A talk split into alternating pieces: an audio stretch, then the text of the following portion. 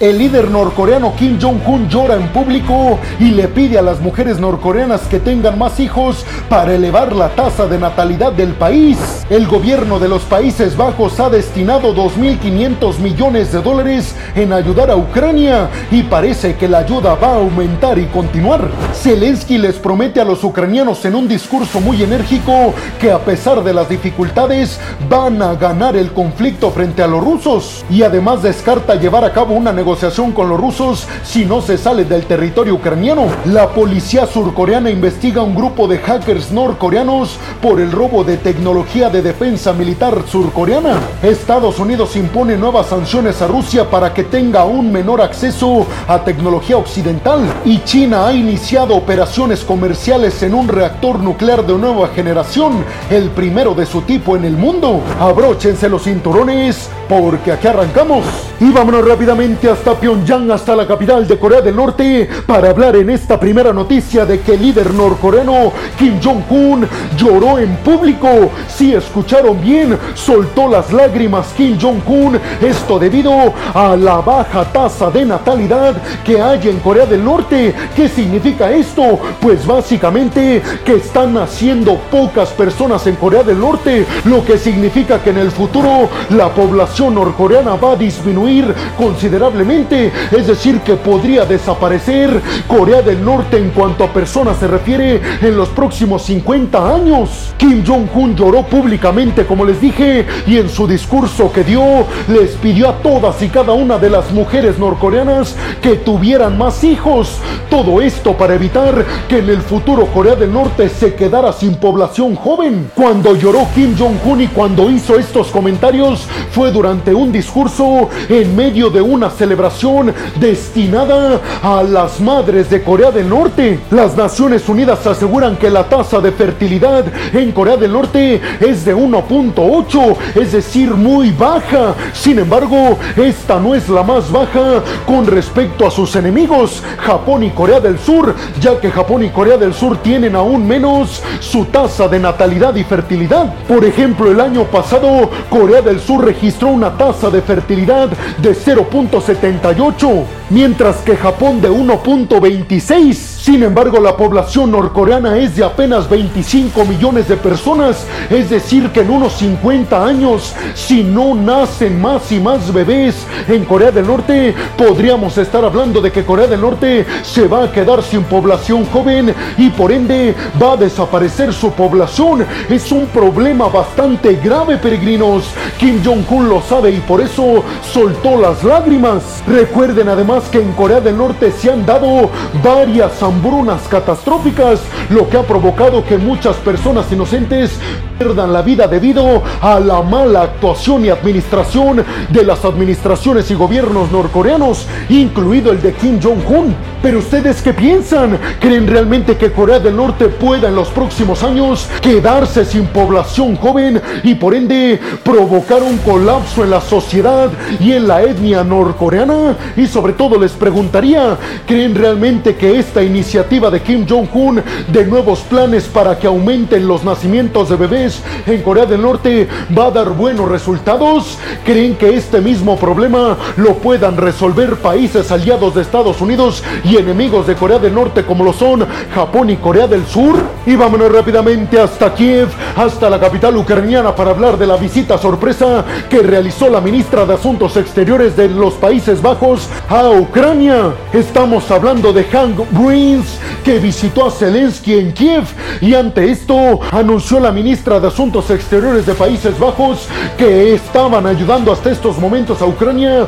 con 2.500 millones de dólares, pero dijo que esa ayuda el próximo año va a continuar y va a aumentar. Esta promesa se da en medio de las dudas que hay en todo el mundo por el gobierno derechista que acaba de llegar a los Países Bajos. Mucha atención porque a continuación les voy a dar todos los detalles al respecto. La ministra de Asuntos Exteriores de Países Bajos, durante su visita a Kiev, también dijo que su país está apoyando firmemente el que Ucrania acceda al bloque de la Unión Europea. Recuerden ustedes que en este mes de diciembre, en algunos días ya prácticamente, se estarán llevando a cabo conversaciones en Bruselas por todos los miembros del bloque de la Unión Europea para que admitan o no el proceso de adhesión de Ucrania al bloque de la Unión Europea. Mucho ojo, todavía Ucrania no va a formar parte de la Unión Europea si acepta que entre a este camino. Únicamente se aceptaría que Ucrania formalmente esté en vías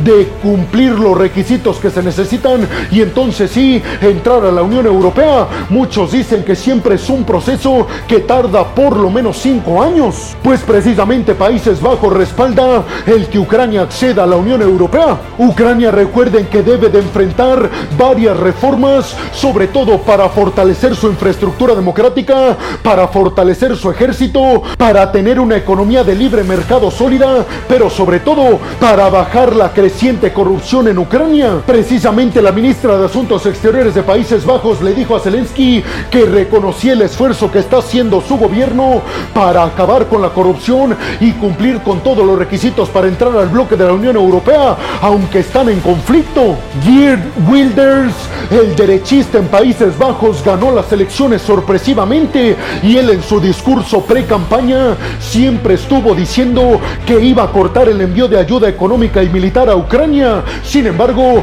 ya que está intentando formar su gobierno, ha cambiado su discurso y ha dicho que no va a dejar de ayudar a Ucrania militar y económicamente hablando, que va a seguir del lado de Ucrania y además condenó la atroz invasión de Rusia. Las encuestas en los Países Bajos demuestran que casi el 70% de los ciudadanos neerlandeses apoyan el hecho de que se siga enviando poderío militar y dinero al territorio ucraniano para ayudar en contra de los invasores rusos. ¿Ustedes qué piensan? ¿Creen realmente que Países Bajos tenga la solidez económica y militar para el próximo año aumentar y continuar la ayuda militar y económica a Ucrania para defenderse en contra de los rusos? Y sobre todo me gustaría conocer su opinión al respecto de si consideran que con la llegada de los derechistas en Países Bajos se va a continuar con esta ayuda a Ucrania o nada más es un discurso para poder conformar su gobierno y una vez conformado creen que va a dar la vuelta y dejará de ayudar a Zelensky y vamos a continuar en Kiev durante esta siguiente noticia para abordar un discurso que dio bastante enérgico el presidente ucraniano Volodymyr Zelensky. Un discurso a propósito de la celebración en Ucrania del Día de las Fuerzas Armadas Ucranianas. En este discurso Zelensky aseguró que la victoria se la prometía a todo el pueblo ucraniano en contra de los rusos.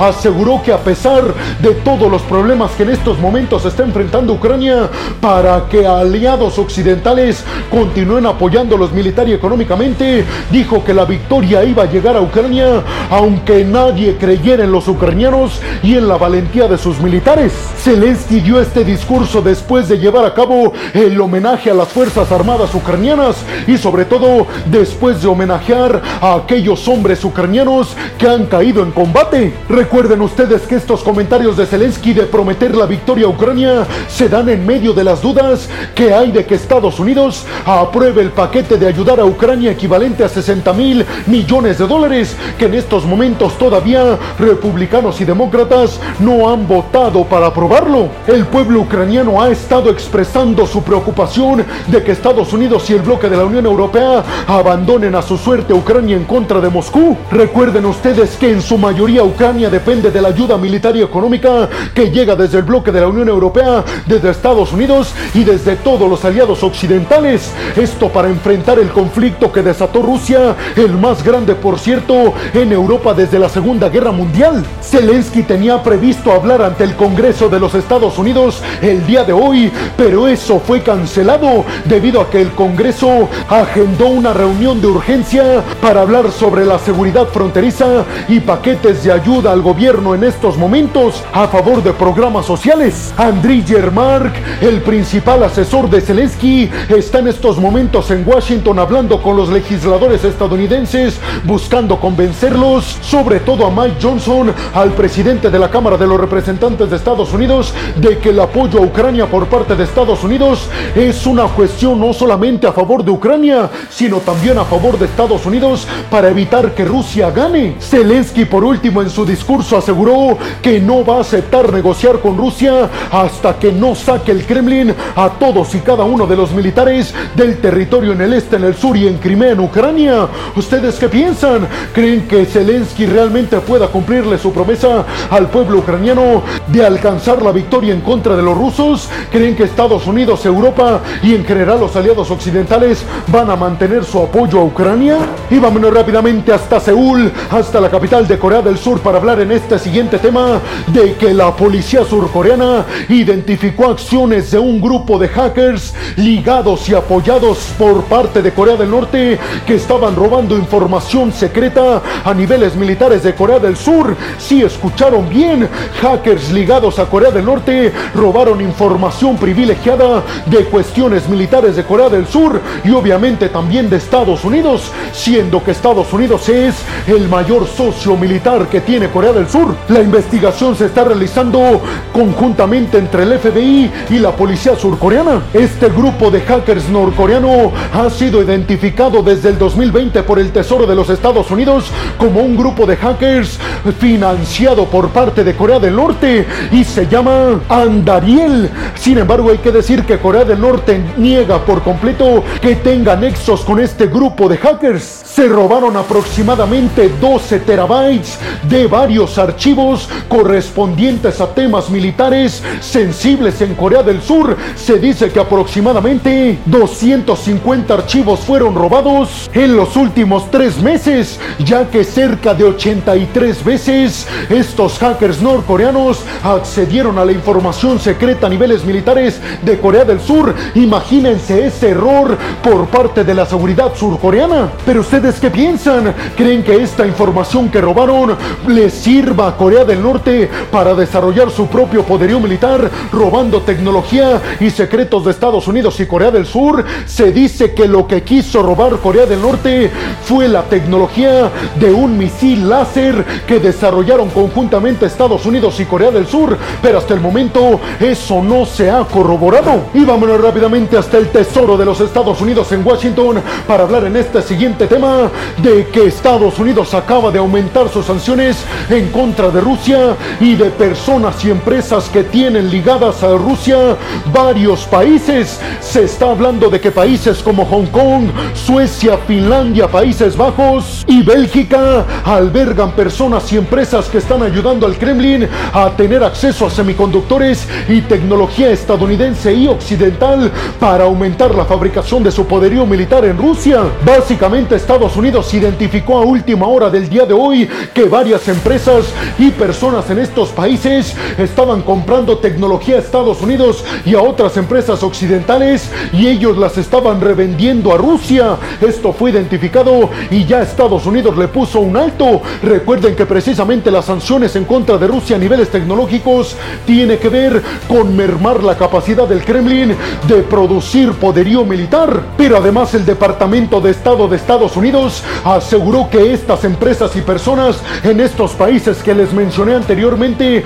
no solamente estaban comprando tecnología a Estados Unidos para venderla a Rusia, sino también a China. Y es que recuerden que China también ha recibido fuertes restricciones para acceder a la tecnología estadounidense, sobre todo a la tecnología de última generación en semiconductores. ¿Ustedes piensan realmente que estas acciones estadounidenses para evitar que llegue tecnología occidental a Rusia tengan buenos resultados? ¿O es algo que no van a poder frenar debido a que Rusia seguramente está pagando muy bien el acceder a la tecnología que en estos momentos ya no puede acceder el gobierno ruso debido a las sanciones estadounidenses y occidentales? Y vámonos rápidamente hasta la provincia de Shandong en China para hablar de que el gigante asiático se acaba de convertir en el primer país en tener operando a un reactor nuclear de última generación. Este reactor nuclear de última generación que acaba de poner en marcha China se encuentra precisamente en esta provincia